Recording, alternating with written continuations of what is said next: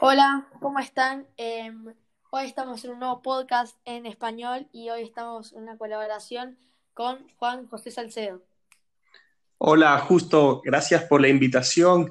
Es un gusto poder volver a participar de un poco de todo.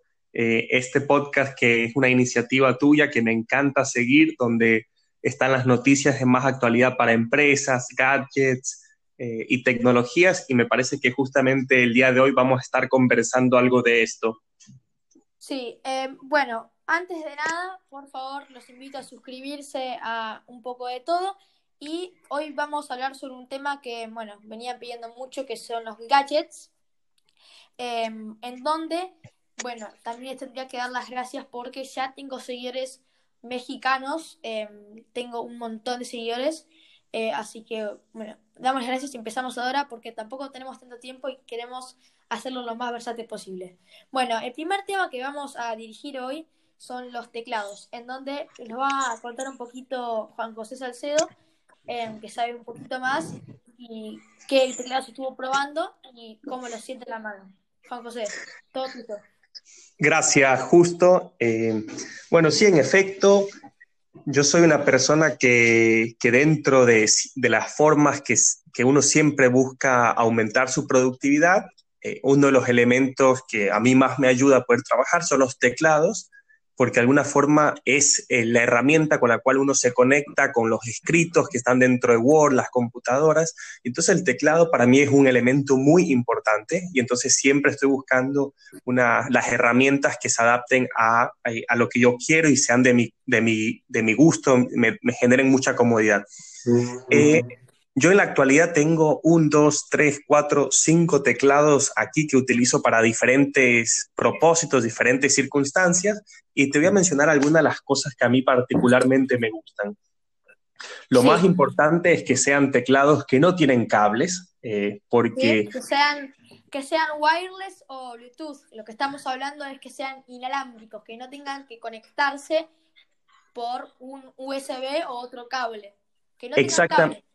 Exactamente. Eh, un tema eh, el día de hoy que hay tanta contaminación visual que uno está siempre viendo la cantidad de desorden en el mundo, en, el escritorio, en la economía. Entonces, de alguna forma, un pequeño refugio creo que es tener un escritorio organizado en la que no hay cables rondando por todo lado. Y justamente las dos tecnologías que tú mencionas son las que yo utilizo, son los wireless o el Bluetooth.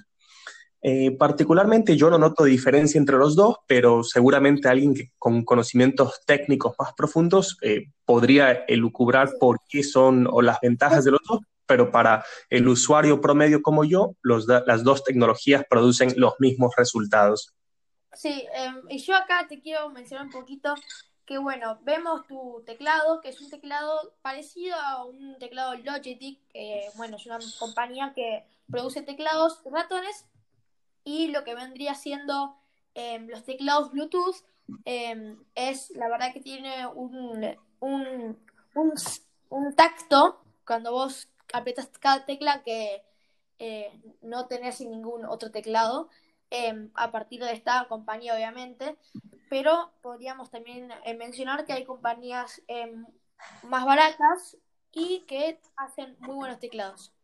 Por ejemplo, bueno, Juan José tiene un teclado. ¿Cuál es la marca, Juan José, del teclado Bluetooth que tenés? Mira, yo tengo uno, es Amazon Basic, eh, que ese tal vez es uno de los más económicos, está en un rango entre 10 y 20 dólares, eh, que son, es una gama de productos muy económicos que sacó Amazon para suministros de oficina y de computación. Eh, entonces tengo un uno de esos teclados, tengo un Jellycomb, que ese es un poquito más alto nivel porque son teclados Bluetooth pensados para usuarios de tablets, celulares grandes que no quieren, que son teclados muy pequeños, muy compactos eh, y que los puedes llevar de arriba para abajo y al mismo tiempo tienen la particularidad de que tiene una, una especie de ranura en la que uno puede colocar el celular y entonces se convierte en, en, un sostenedor, hace un sostén del celular y uno puede, se transforma de alguna forma en una especie de mini laptop en el que uno...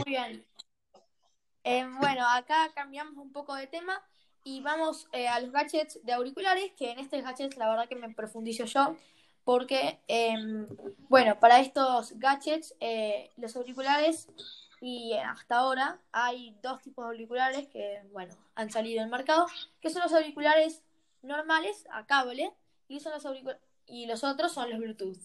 A ver, ¿qué diferencias hay? Que en los auriculares, como decíamos, el teclado, no, no hay, en los auriculares Bluetooth no hay cable, no necesitas cable y a mí personalmente me genera una comodidad no tener cables. Y eso también es lo que mencionó Juan José. Pero bueno, existen varios tipos de auriculares, como ya mencioné, Bluetooth. Ahora vamos a hablar un poquito sobre Bluetooth y qué características tienen.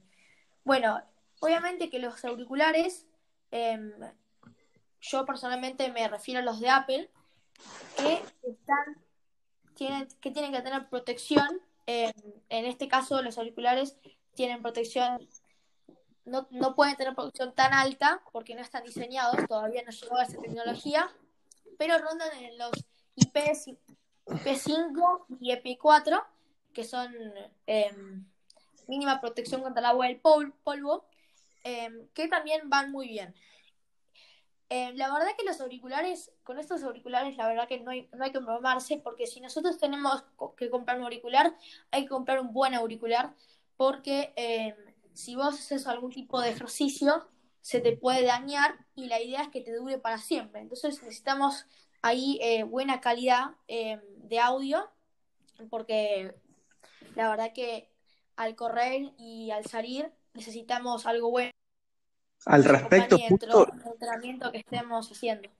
Al respecto, justo, yo no había, no había tenido la oportunidad de escuchar ese consejo tan valioso que acabas de dar eh, de la importancia de comprar productos de calidad y de alguna forma por querer ahorrarme eh, unos mangos, unos dineros, me compré unos auriculares que eran bastante más económicos y se dañaron con mucha frecuencia. Entonces me compré cuatro auriculares de calidad muy baja que fallaban uno tras del otro hasta que finalmente decidí comprarme unos bastante eh, de, alta gama y son los que utilizo hasta el día de hoy. Llevan cerca de un año eh, haciendo deporte, sudando, la lluvia y, perfectos. Entonces es un excelente consejo que has transmitido.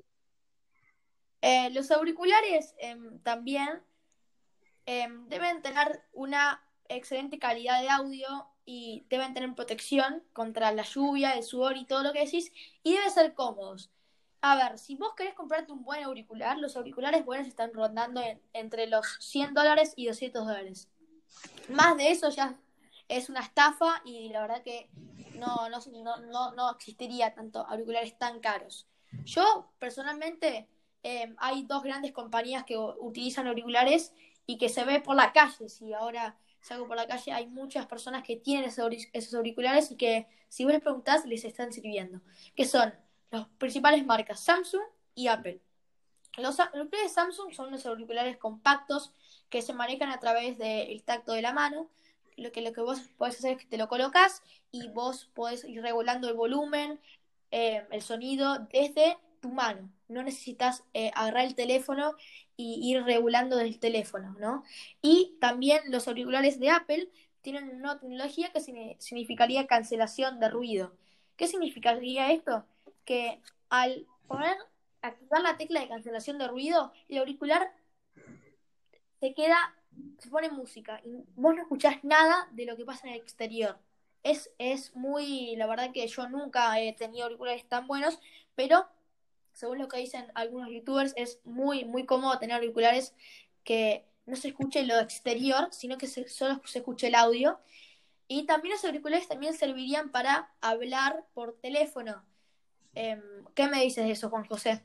Te digo 100%, yo tuve la oportunidad de probar eh, auriculares eh, de forma de campana que tienen eh, una marca Bose que tiene la capacidad del bloqueo, esa reducción de sonido, Active Noise Cancellation, me parece que es el nombre de la tecnología. Y te digo, en efecto, es mágico, es una diferencia impresionante cuando uno activa la, el Noise Cancellation, de repente todos los sonidos minúsculos desaparecen y uno tiene una facilidad para concentrarse a otro nivel. Sí, Bueno, ahora vamos a también, bueno, respetando los minutos que propusimos con, con José, vamos a hablar sobre los teléfonos, que también es un tema que yo, tanto yo como con José, nos profundizamos, que bueno, son las dos compañías grandes que ya había mencionado, que son Samsung y Apple. Em, yo voy a hablar un poquito sobre esas, em, esos teléfonos y esas empresas, y Juan José va a hablar sobre las empresas eh, chinas, que Xiaomi, eh, Huawei y otras empresas.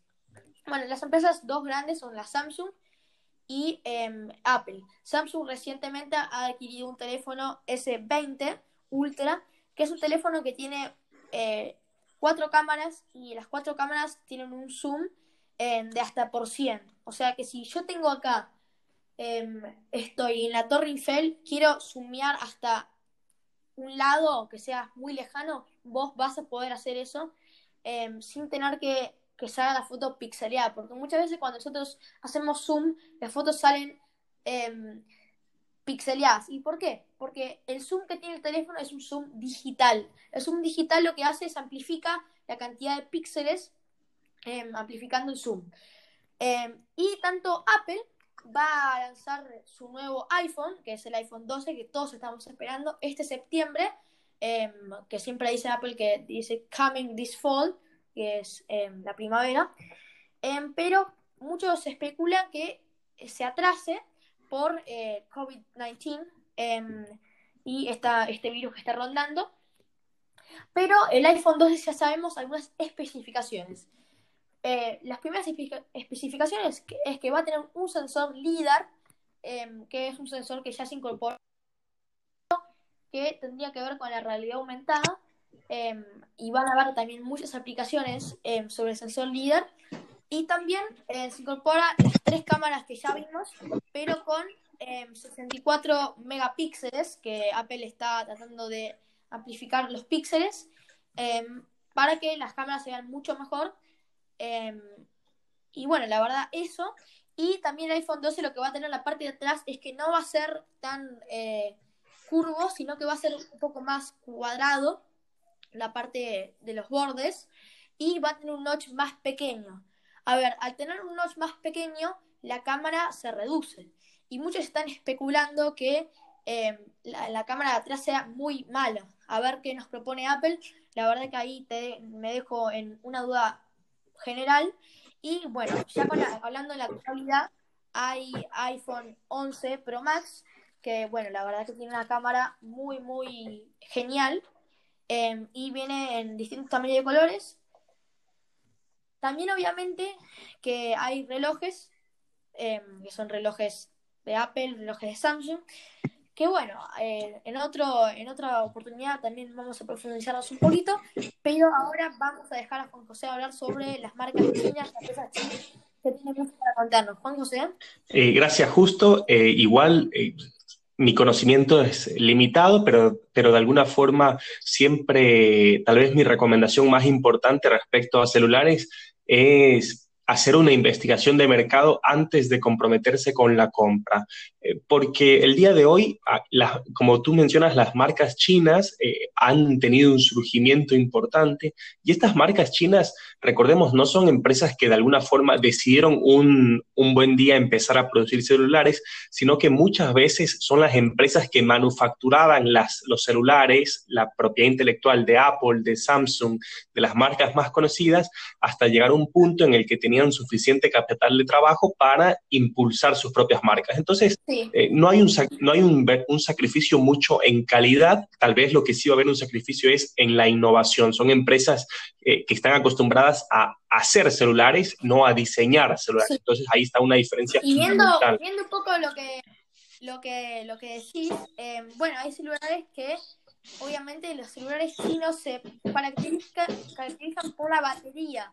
Su batería ronda a los 6.000 miliamperios Em, y vienen con cargadores de hasta 40 watts. Em, yo he visto canales de YouTube en donde hacen em, batallas con celulares que lo que hacen es descargar los celulares y cargarlos nuevamente. Hacen diferentes pruebas como eh, grabar video durante una hora, iniciar un, una activación de software y bueno, ven todo eso. Pero la verdad que las baterías chinas em, yo he visto que se han creado en media hora, desde 0 a 100 en media hora. ¿Cómo puede ser eso?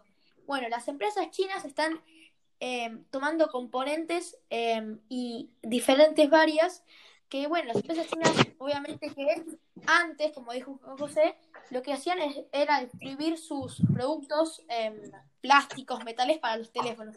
Ahora tomaron esos productos y ya hicieron su, lograron hacer sus propios teléfonos, tener su propia compañía. Bueno, ahora vamos eh, a hablar un poquito sobre eh, las compañías de, teléfonos. En que, bueno, ya eh, estamos hablando mucho sobre las compañías y podemos, bueno, tratar de cambiar este foco y ir a los relojes. bueno, yo personalmente, los relojes que voy a hablar ahora son los relojes de Samsung y los relojes de Apple, que son lo que sé hasta ahora. Eh, obviamente hay otra empresa que ya vino produciendo antes los relojes que se llama Garmin. Y Juan José les va a contar un poquito su experiencia con los relojes Garmin. Em, Excelente. A ver, Juan José. Sí, te, eh, te cuento, yo he tenido, eh, he sido em, muy, muy leal a la marca Garmin, particularmente porque hago un deporte en el que su uso es extendido, que es un deporte llamado triatlón, y, eh, y, fue una de las primeras marcas en innovar, en desarrollar los relojes con GPS, con los, sensores cardíacos, etcétera. Y es un celular para, eh, perdón, son relojes eh, o bandas deportivas muy pequeñas, muy discretas, que lo que le ayudan a uno es a siempre mantenerse atento de cuándo tiene que caminar, cuántos pasos al día tiene que dar. Las recomendaciones de, salud son 10.000 pasos al día. Hay algunos que te, monitorean si estás tomando agua, entonces te recuerdan. Entonces, eh, en un mundo tan digitalizado, de alguna forma estos celulares se vuelven parte de estos pequeños caprichos que a uno le gusta darse para eh, integrar esta parte de salud, de estado físico dentro de su vida digital. Y me parece que es una excelente herramienta para los que pueden acceder. Y los, y los relojes eh, ahora, eh, bueno, yo he visto casos que los relojes de marca Apple han ayudado a personas que tenían un problema cardíaco o un problema pulmonar que obviamente están monitoreando siempre eh, eso, el sensor cardíaco, y les dicen cuando su presión está baja o alta y que les recomendarían un médico. Y yo he visto casos que los relojes han hasta salvado a las personas por no morirse.